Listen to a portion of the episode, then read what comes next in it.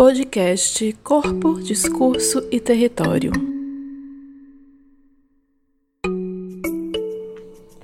Olá, tudo bem?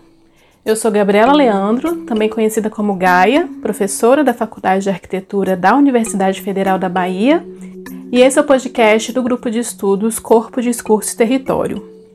Nesse 11 episódio, vamos trazer o registro da live que aconteceu no dia 9 de junho no nosso perfil do Instagram, que teve como convidado o urbanista João Pena. O tema dessa live foi proposto pelo estudante de graduação Isaac Pinheiro e chamamos de O Quarto de Empregada e a Morte de Miguel. Nesse episódio, tratamos desse tema que, numa perspectiva funcionalista, é tão próprio da arquitetura a existência desses espaços destinados às funcionárias domésticas que ocupam, que trabalham nas casas das famílias brasileiras, e ao mesmo tempo é um tema que está totalmente vinculado a como a estrutura social brasileira constitui lugares distintos de sujeitos distintos historicamente e como a racialidade condiciona também que sujeitos são esses e que tratamentos são dados a esses sujeitos e essas sujeitas na configuração espacial das nossas casas, das nossas cidades.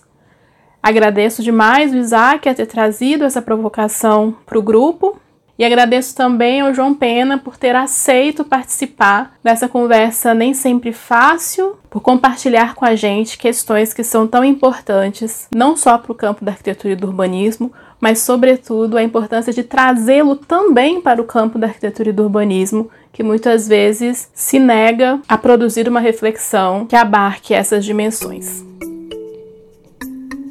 Obrigado, Gaia. Obrigado, Isaac e o grupo Corpo Discurso Território pelo convite. Eu queria dizer que é um prazer falar hoje com vocês, mas é mais uma necessidade do que um prazer, né? A gente não gostaria de ter que falar sobre isso hoje, hoje, 2020, sobre um assunto que já é bastante batido, mas ainda, infelizmente, é está na ordem do dia e a gente sofre isso na pele, né? Então, ainda é necessário falar sobre isso. E aí, Gaia, você falou que hoje faz uma semana da morte ou assassinato é, de Miguel, e isso foi uma coisa que mexeu muito com muita gente, né? É, todo mundo, é, muita gente ficou muito consternada com essa situação, de fato surreal, é, como que a gente imagina que uma criança de 5 anos vai ser deixada sozinha no elevador por um adulto, né? enfim, sob qualquer justificativa não plausível. Né? Nenhuma justificativa é plausível para se deixar uma criança de 5 anos é, no elevador de um prédio de, sei lá, muitos, muitos, muitos andares.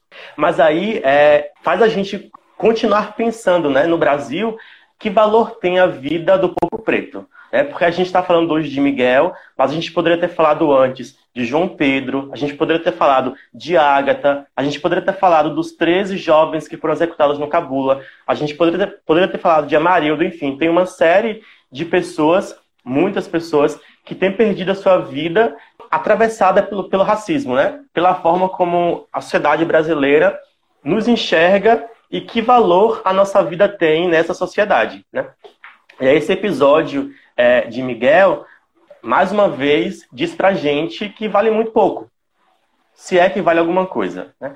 E aí, ao longo da semana, fui vendo muitas coisas no, nas redes sociais, notícias, enfim, as pessoas falando sobre isso, e teve uma, uma notícia que estava falando sobre é, como alguns símbolos né, que, tem, que estão relacionados a a essa, a essa morte. Agora eu não vou lembrar a autoria do texto de quem escreveu essa postagem no Facebook, mas ele faz uma, uma correlação entre, é, por exemplo, a mãe de Miguel, Mirtes e a patroa, né?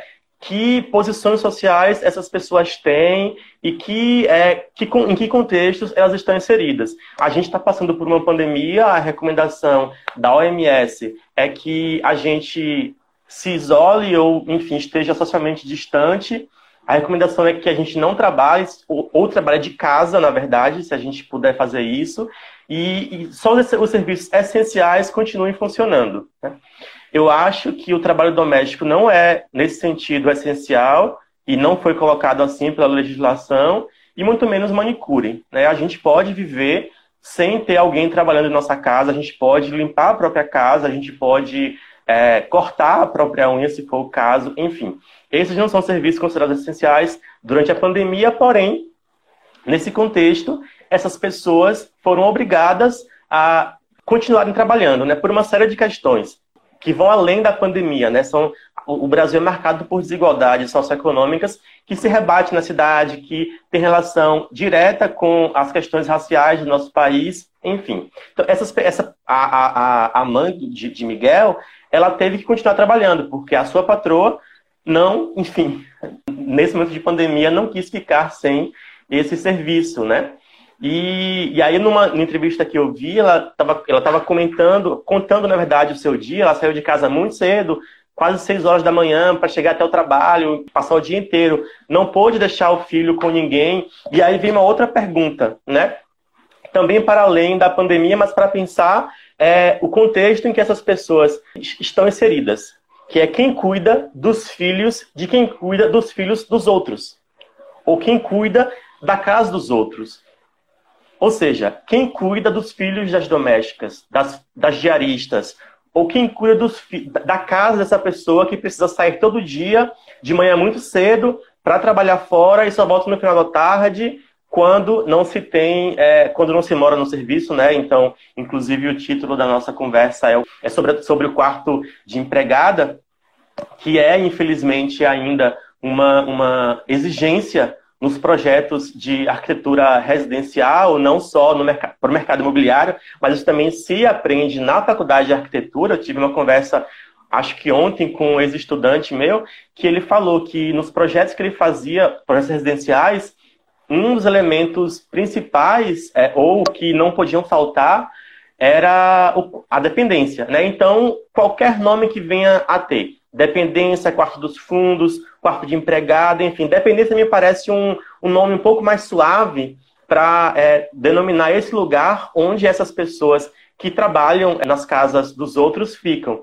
Bom, tem muita coisa aqui que eu, que eu coloquei no meu, no meu roteirinho para falar, mas aí eu queria falar já abrindo essa, essa questão. Por que dependência? É, essas pessoas que moram no serviço, como a mãe, de, a mãe de Miguel não morava no serviço, mas tem tantas outras que moram no serviço ainda.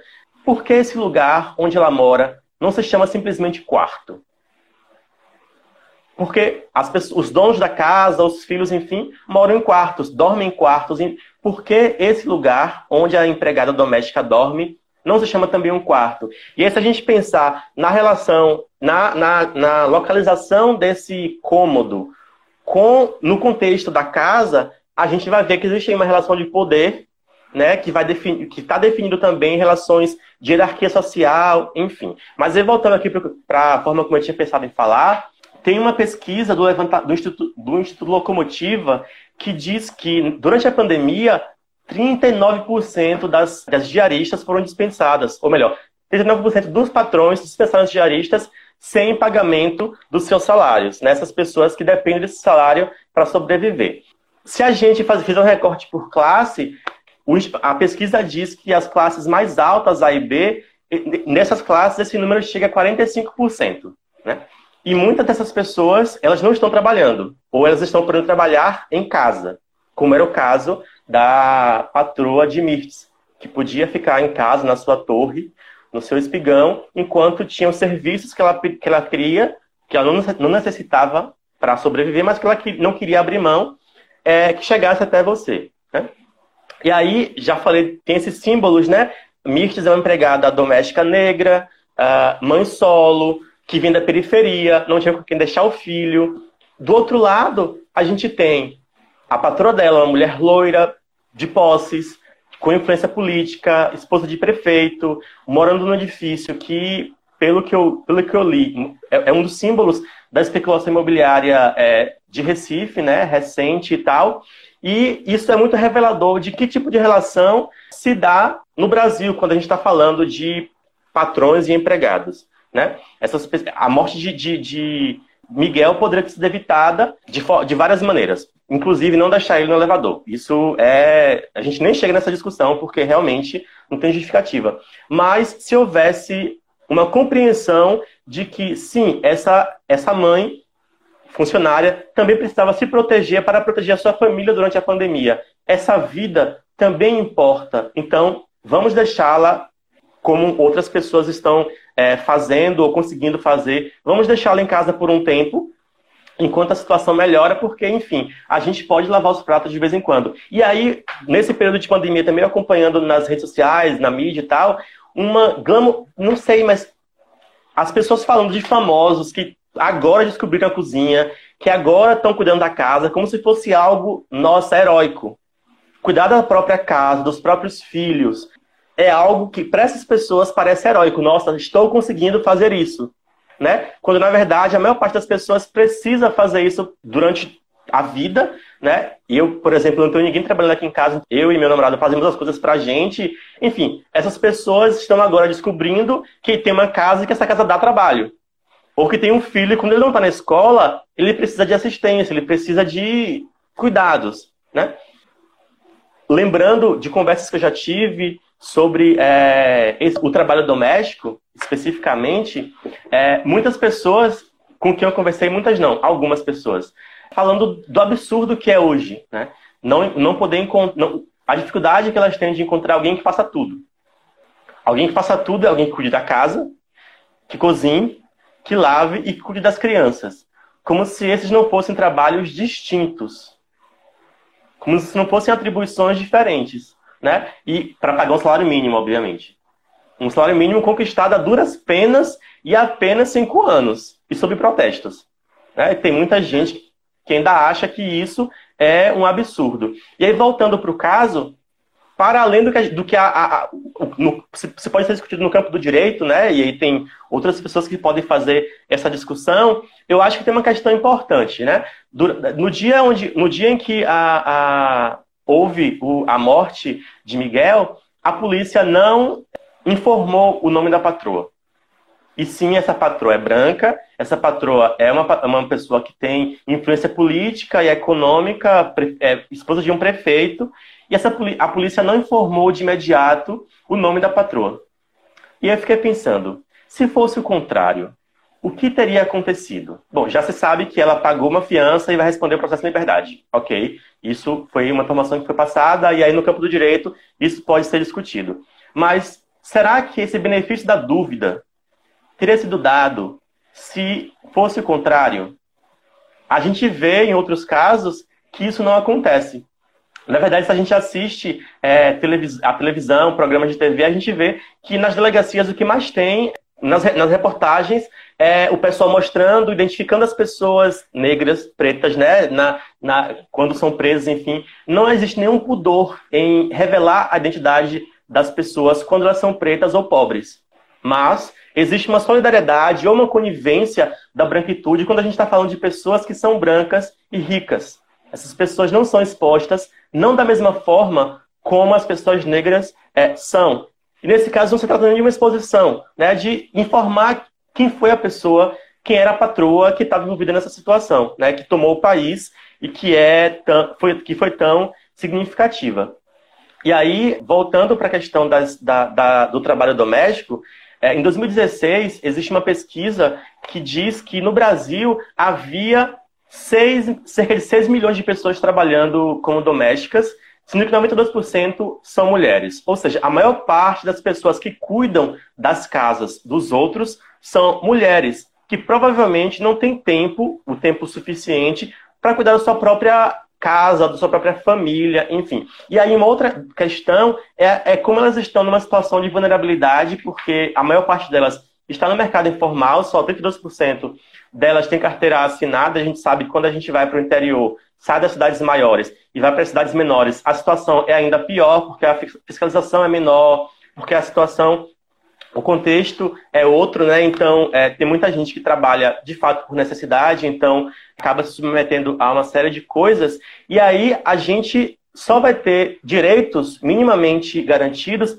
em 2015, como eu disse, né, quando uma lei ela é aprovada. E essa lei é aprovada sob protestos. É, muitas pessoas que achavam, que inclusive não consideravam trabalho doméstico como trabalho. Existiria então trabalho ou trabalhador e doméstica como uma outra categoria. Uma outra categoria que não seja trabalhadora seria o que exatamente?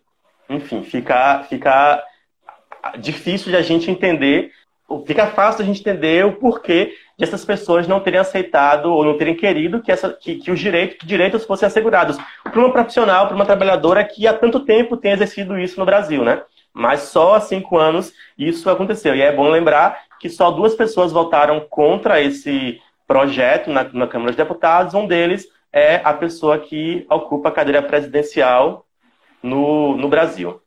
E mais uma vez, fica, fica evidente o porquê de haver tanta resistência à garantia de direitos mínimos para pessoas que são bastante importantes para quem precisa do trabalho delas. Na verdade, se você, se você não pode fazer alguma coisa, você tem que pagar que você pague bem aquela pessoa que pode fazer por você. E aí eu queria fazer algumas relações, eu queria também fazer uma relação com o filme, mas fazer umas relações, depois de falar da, da, da situação das trabalhadoras domésticas, com arquitetura e com, com, com espaço, né? Se a gente for pensar a forma como a dependência hoje está é, disposta num apartamento ou numa casa, a gente vai perceber que geralmente ela está nos fundos da casa, ela está depois da área de serviço, é, a, a cozinha, a área de serviço, a dependência é basicamente o lugar onde essa, onde a, a, doméstica pode circular, né? É o lugar que pertence a ela. O restante da casa não, não lhe cabe, a não ser quando é para servir ou para limpar.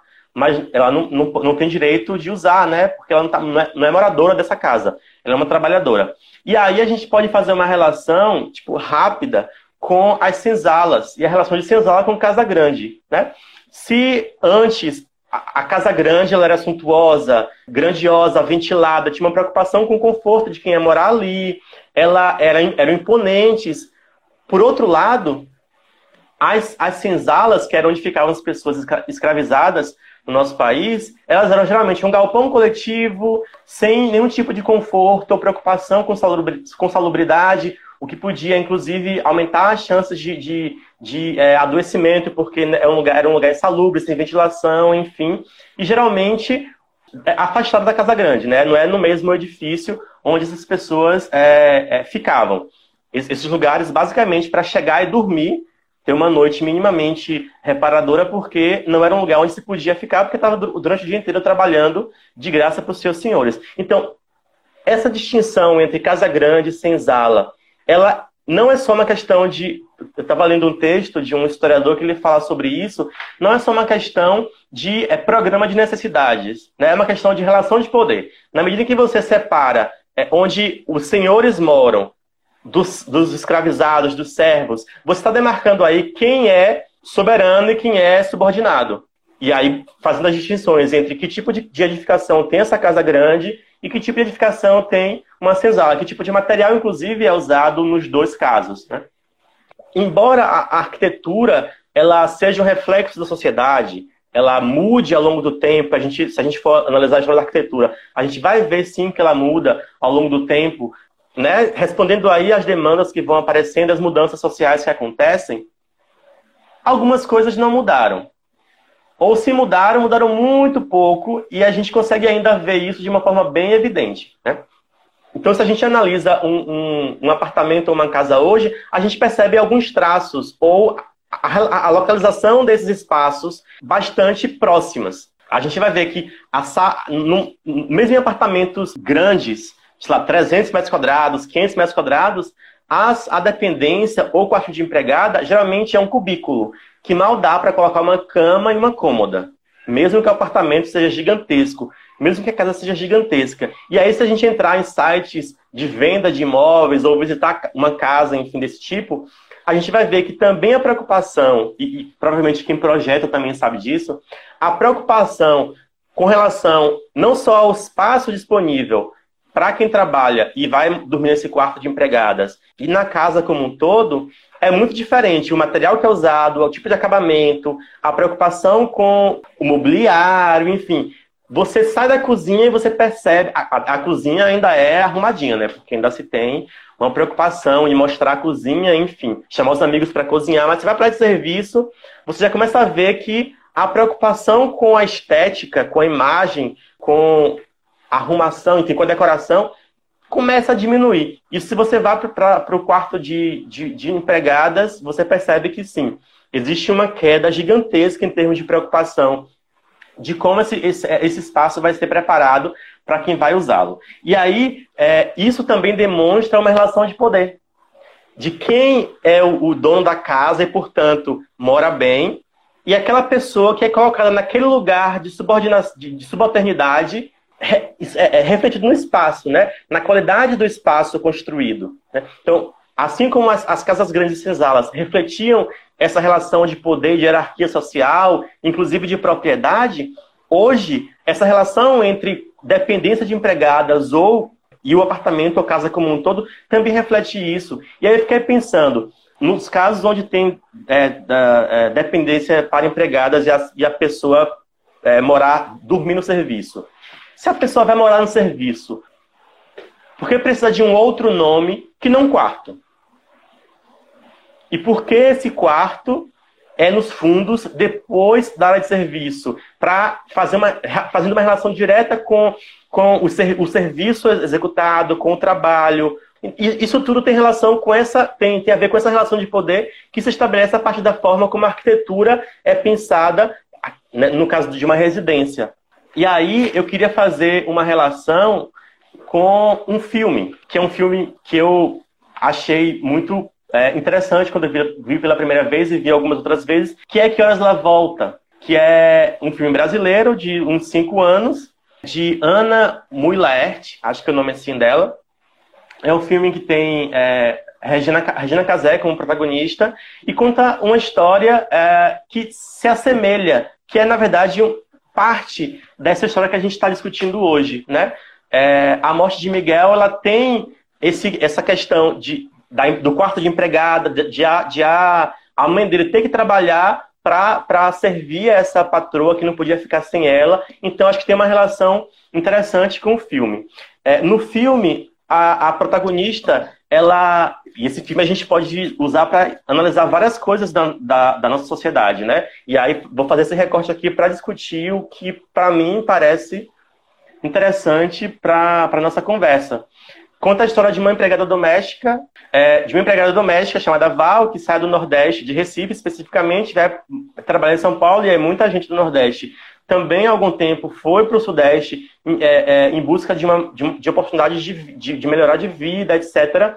No caso dela, o filme mostra que a família dela tinha um, um problema ali familiar, né? Dela com o companheiro, o pai da, da, da, da filha dela, enfim. Mas ela vai para São Paulo trabalhar na casa de uma família rica, no Morumbi, e ficar 10 anos sem voltar a Recife, sem ver a filha. E aí, por outro lado, ela morando nessa casa, trabalhando nessa casa, ela ajuda a criar o filho dos seus patrões. Mas ao mesmo tempo ela não consegue criar seu, a sua própria filha, porque ela ficou sob os cuidados de uma outra pessoa em Recife. E aí, em dado momento, a filha dela, já grande, já uma adolescente, talvez cerca de 18 anos, liga para ela e fala que vai prestar vestibular. Então vai para São Paulo prestar vestibular para a FAUSP. E aí, a, a, a, princípio, a família fica super, é super receptiva e fala: Não, Val, pode trazer sua filha, não tem problema algum, ela vai ser super bem-vinda.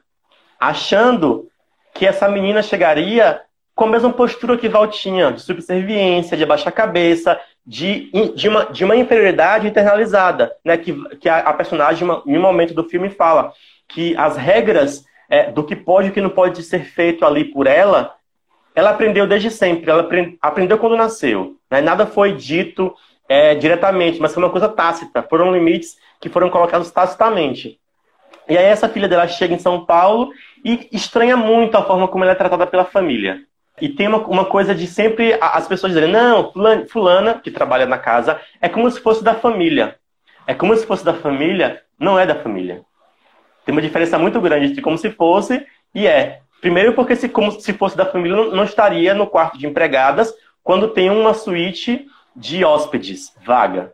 Né? Começa por aí. Não, a pessoa da família não estaria nesse lugar de subalternidade como a empregada do filme fica a filha dela chega para fazer vestibular e é bem recebida a princípio, mas ao longo da trama alguns conflitos aparecem, né? justamente porque ela não consegue se colocar naquele lugar de subalternidade e subserviência que se esperava dela. Ela chega com, com o que o, o, o filho dos patrões diz, segura demais de si. Porque ela sabe o que ela quer, ela, ela não era empregada daquela família, enfim. E ela estranha muito isso e conflitos começam a aparecer. E aí ela, ela estranha, além da, da relação dos patrões com a mãe, estranha também o fato de a mãe morar naquele lugar, na, na, casa dos patrões, porque ela achava que não era isso.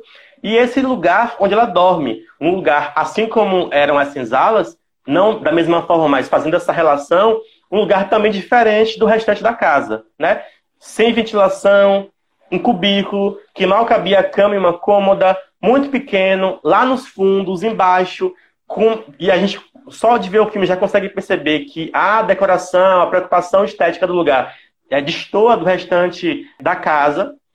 E ela estranha o fato de a mãe morar ali e não, não, não poder, inclusive, usar a casa. Tem uma cena do filme que, para mim, é bem, é bem marcante, quando ela está sentada, ela acorda e vai tomar café, e a patroa está lá fazendo um suco, e ela senta para tomar café. E a mãe depois vem repreendê-la, porque ela estava sentada na, na, mesa dos patrões. E ela falou, tá, cadê outra mesa?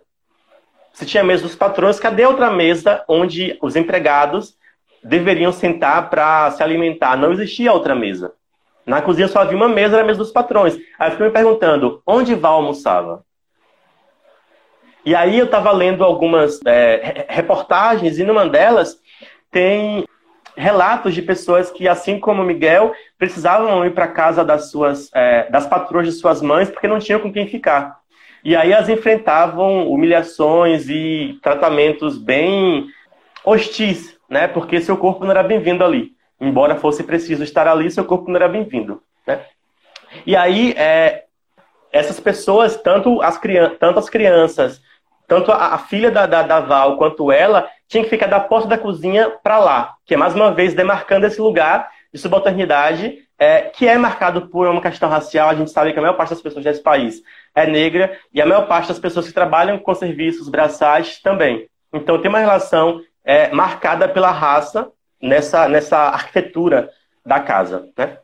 Mais uma vez, eu queria só é, que a gente pensasse que, embora existam, tanto numa relação é, qualquer, de, de, qualquer empregada com patrões de família, existe afeto, desigualdade, mas também há distanciamento. Né? Distanciamento se a gente pensar nas relações na própria casa, de, de ser patrão empregado, mas também se a gente pensar de onde essa pessoa sai para trabalhar todos os dias. Né? E a gente pensando numa pandemia, é, a mãe de Miguel morava na periferia de, da cidade, tinha que sair muito cedo para chegar até a casa dos patrões, portanto exposta ao vírus, é, porque precisava pegar transporte público e provavelmente transporte público cheio.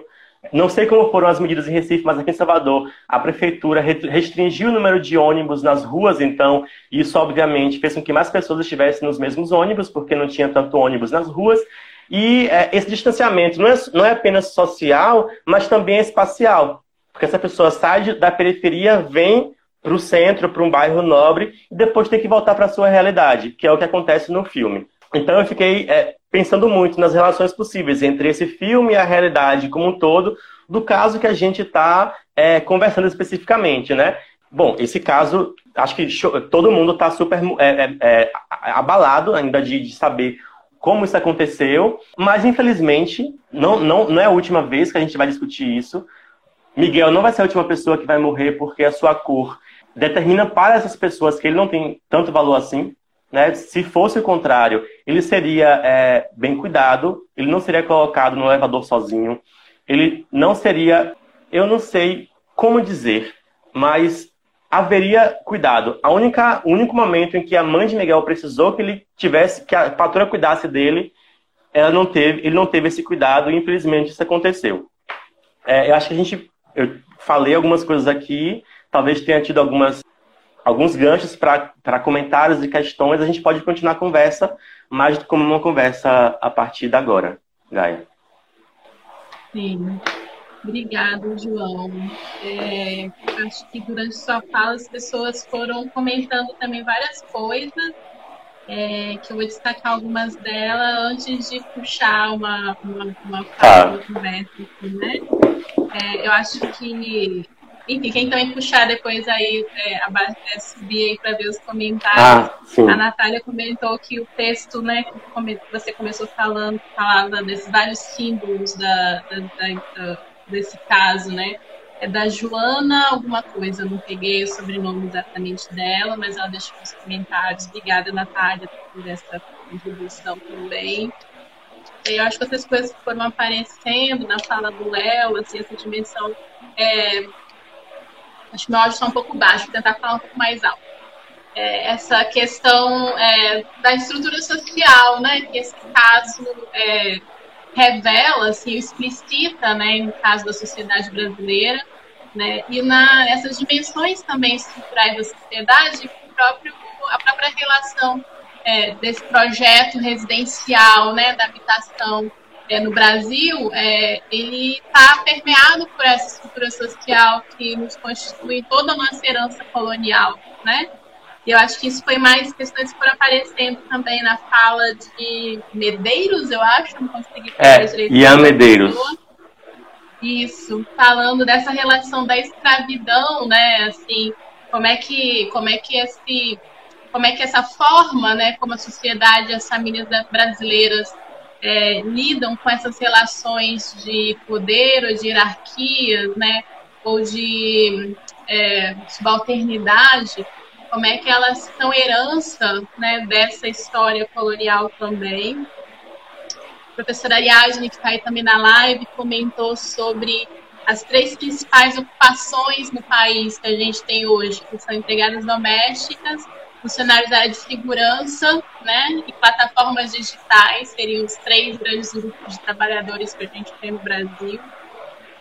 É, e aí eu acho que também essa relação é, de filmes, né, do, Kleber, que você falou, do, do Que Horas Ela Volta, né, algo que aparece também em outros filmes, acho que Recife Frio também é um filme que traz essa questão né, do par de empregada, é, o outro filme também do Gabriel Mascaro, que é Um Lugar ao Sol, que trata entrevista com moradores de cobertura, e aí é bem curioso, é, curioso, acho, consigo chamar outra palavra, sobre a relação também desse, desse morar distinto, né, que novamente eu acho que é uma, essa estrutura social brasileira é, aparece nesse, nesse discurso que é esse morar, o Júnior trouxe também a relação do quarto de empregado em Portugal, como isso passou a ser uma demanda dos brasileiros, né? E como é que isso passou a interferir exatamente pela quantidade de brasileiros que estão, foram morar em Portugal, disso passar a ser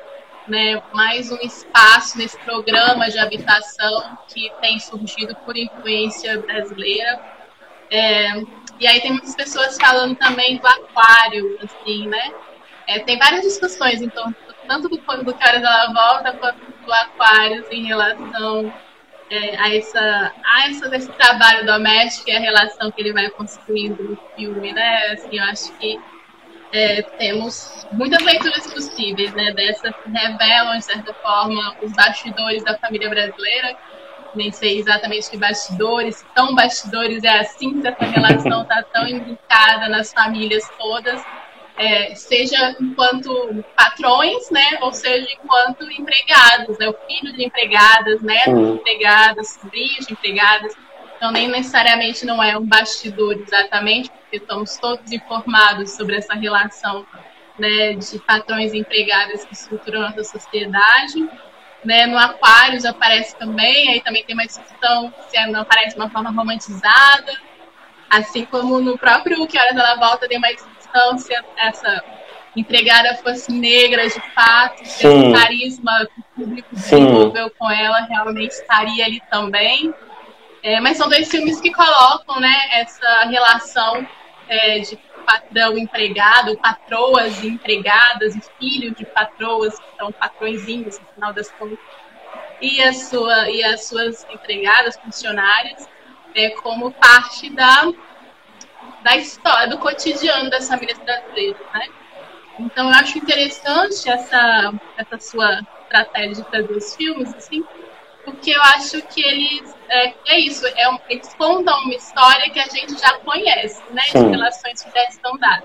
Sim. Quando eles, ela é deslocada para uma tela e ganha uma narrativa exterior a essa que você conhece muito bem, ela passa a virar uma história reconhecível, mas ainda que a simpatia role, um reconhecimento role, né, é, a gente tem a reprodução disso no cotidiano, né? Assim, e eu acho que muitas das questões que aparecem nessa, nessa estrutura que se sustenta é, estão muito vinculadas ao lugar que é, o colonialismo vai ter na nossa sociedade e o lugar que o racismo vai ter. Porque quem é, como é que você constrói esse sujeito que pode, essa sujeita que pode viver em condições tão precárias dentro da sua própria casa, se você a considerasse um ser humano igual, assim, né? E como é que a gente tem uma construção histórica de distinção de sujeitos que naturaliza que a funcionária precisa sair da casa dela, pegar um ônibus, se expor, chegar na sua casa para passear com seu cachorro enquanto você faz unha, porque isso é o trabalho delas, né? Se a gente não tivesse tão arraigado na nossa sociedade esses lugares de distinções, esses lugares é, de diferenciação, né, de, de, de não, não, não sujeitos não são lidos integralmente quanto iguais, né, mas uma naturalização, a Sibeli está falando aqui da desumanização, é, essas questões não aconteceriam. Né? E aí eu acho que tem uma, uma dimensão que, embora a gente tenha tido uma manifestação, né, essas semanas, esses dias para cá em relação ao, ao antirracismo, né, é, é um dado também que se esse antirracismo fosse algo que imperasse nessa nossa sociedade,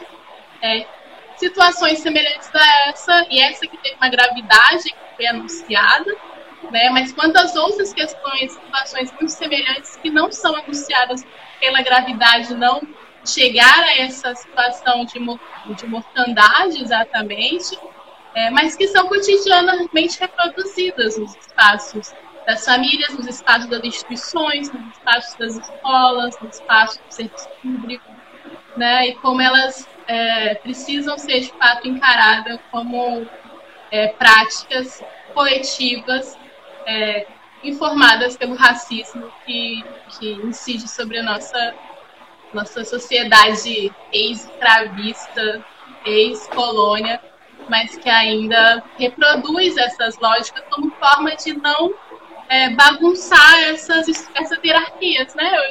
Esses, lugares estabelecidos, como forma de apaziguar né, determinada possibilidade de questionamento. Porque, no fundo, é isso, né? Porque se, se fôssemos, de fato, igualmente reconhecidos, é, tem algo muito errado nessa, nessa, nessas países, assim, onde tantos ricos, tantos donos de terras, tantos patrões não é? E eu acho que manter essa, esse suposto estado de harmonia né, é um projeto brasileiro. Assim, né? Suposto projeto de democracia racial que já foi tão verbalmente e discursivamente construído por, pela intelectualidade brasileira lá na década de 30, é, ela paira ainda como um imaginário né, assim, da população. Então, eu fico pensando que isso, tá, isso naturaliza nos projetos de arquitetura, que não seja uma discussão funcionalista, essa que a gente está tendo, mas que naturaliza que o corte empregado não seja questionado. É, tem que ter e é desse jeito, né? Isso, e que os índices de ventilação e iluminação que são desejáveis para outros espaços não se apliquem no quarto, né? Que o, que o empreendedor e o arquiteto, o estagiário que estão ali envolvidos na feitura dessa proposta, dessa planta, desse projeto habitacional que é reproduzido aos montes, não estranha a existência desse espaço, né? Porque não estranha a existência desse sujeito, dessas sujeitas da nossa vida, né, de sociedade. Então, eu acho que esse caso do, do Miguel é um caso tão dramático e, ao mesmo tempo, tão é, espelho, né? Assim, como é que a gente foi construindo uma sociedade é, que foi capaz de acumular isso tudo e naturalizar isso como sendo só um dado, só um acidente, né? Uhum. Só uma má sorte do menino tá cair, assim, né? Mas que não enxergue isso como algo que estrutura a nossa sociedade. É assim que a nossa sociedade é estruturada, né? E é assim que ela se estrutura todo dia. Alguém comentou aqui, aí, Gaia, ah, tá, termina. Vai lá, porque eu tô tentando ler os comentários. Ah, tá. comentários. É, Sarau Shoas, que eu não sei, é, tava comentando que é, é, se não tivesse, acho que foi isso, né? Que a morte dele foi decisiva porque ele desceu pelo elevador de serviços. Que é outra coisa que para mim é muito chocante. Você ia a um prédio e ter elevador social e elevador de serviços. Mas ambos vão para o apartamento. Então, por que os dois têm Entra, tem entrada, às vezes tem uma parede e uma porta que separam os dois elevadores, mas ambos vão cair no mesmo apartamento. Então, por que de haver é, elevador social, elevador de serviço, se todos são é, transportes verticais para fazer a mobilidade entre os andares superiores e o térreo, né? E ela questiona o papel do arquiteto nesse sentido. E aí você fala sobre é, é como arquitetos, engenheiros estagiários não acham que é um problema quando vão fazer os projetos e não se, é, não se atentam à ventilação, ao conforto, não apenas do, em termos de tamanho da, do cômodo, que vai, onde vai, que vai se destinar para o cômodo, é, para a dependência, é, mas para outras questões de ventilação, iluminação, etc. E aí eu lembro que as questões raciais têm sido discutidas na Faculdade de Arquitetura há muito pouco tempo. Então, há muito, há muito tempo, durante muito tempo, isso não foi uma questão. E aí, essa naturalização da desumanização, que foi colocada aqui em algum momento, eu acho que, que é, é isso mesmo. É, nunca se pensou que pessoas pretas também sentem calor. Provavelmente não sentem calor, né? Nem frio, nem fome, nem dor, nem nada. Deve ser isso que essas pessoas pensam para não para olharem para fazer uma planta de um apartamento, fazer uma suíte master com não sei quantos quantos metros quadrados e colocar uma dependência com sei lá, 6 metros quadrados, 7, nem sei se, se tudo isso, enfim, é, cômodos muito pequenos. Então eu acho que o, o papel do arquiteto urbanista, o, o que pode ser feito é repensar Tipo, isso, na verdade, é uma coisa que já deveria estar, tá, ter sido feita, né? Isso nem deveria ser mais é, um debate é, hoje. Né? Esse exercício deveria ter sido feito já há bastante tempo, mas não foi. Então eu acho que é importante é, fazer isso que você falou. Por que não se incomoda com isso? Por que você encara isso quando você vai projetar como algo dado e você não questiona? Por que você não se preocupa com esse espaço? E aí, porque os donos, acho que nessa mentalidade colonial que, que Ian é, mencionou, eles não estão preocupados com seus é, empregados.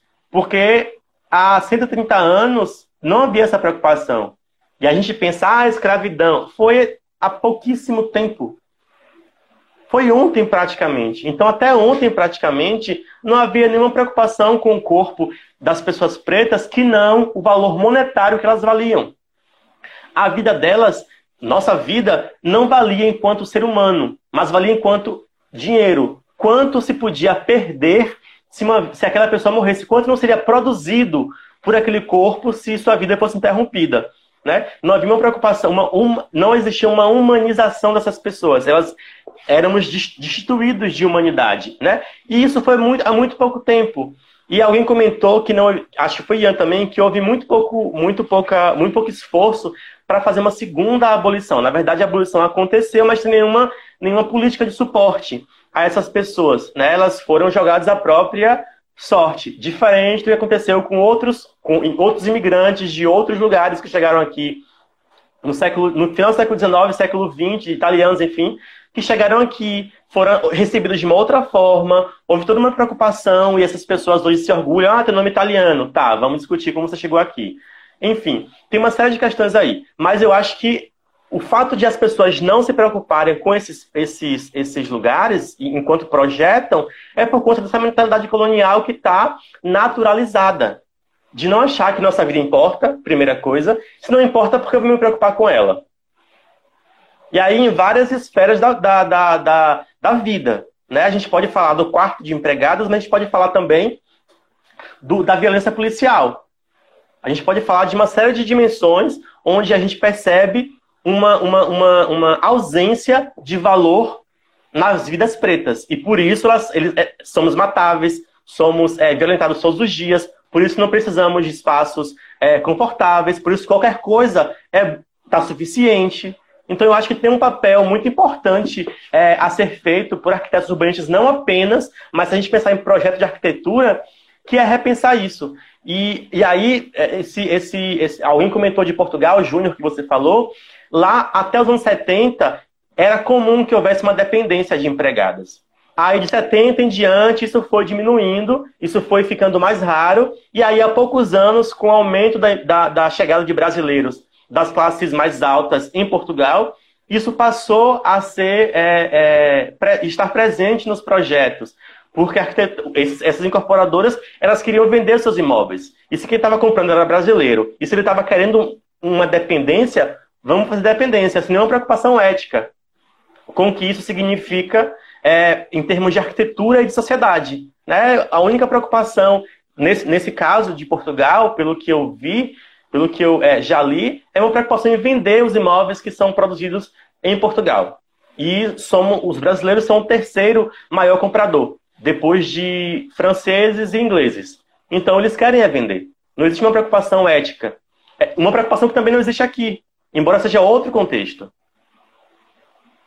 É, e eu acho que no caso do Brasil, assim, um agravamento é porque esse trabalho é muito precarizado, né? É um trabalho muito mal remunerado. Então, assim, é, pegando o exemplo de Portugal, assim, não sei como está agora, mas alguns anos atrás, é caro ter um empregado doméstico. Sim. Isso não é um serviço barato, assim, né?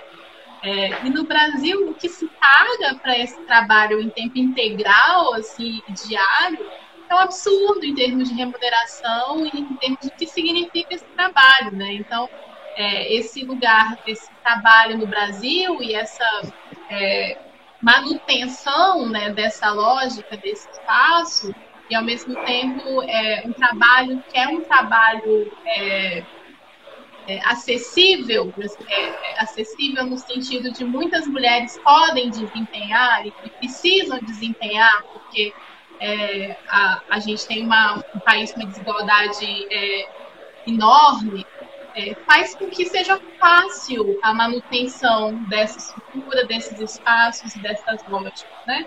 Porque o brasileiro de Portugal que está aqui comprando um apartamento é, com parte empregada, é, o que ele vai gastar para manter um trabalhador em tempo integral no seu apartamento é muito mais do que ele gasta no Brasil, porque esse serviço é, não, é, não é tão precário em termos de remuneração, Sim. embora a, a forma, enfim, formas, quem são os trabalhadores domésticos portugueses também, a gente pode pensar é, depois de como isso também atua se atualiza e essa precarização também se atualiza e se desloca.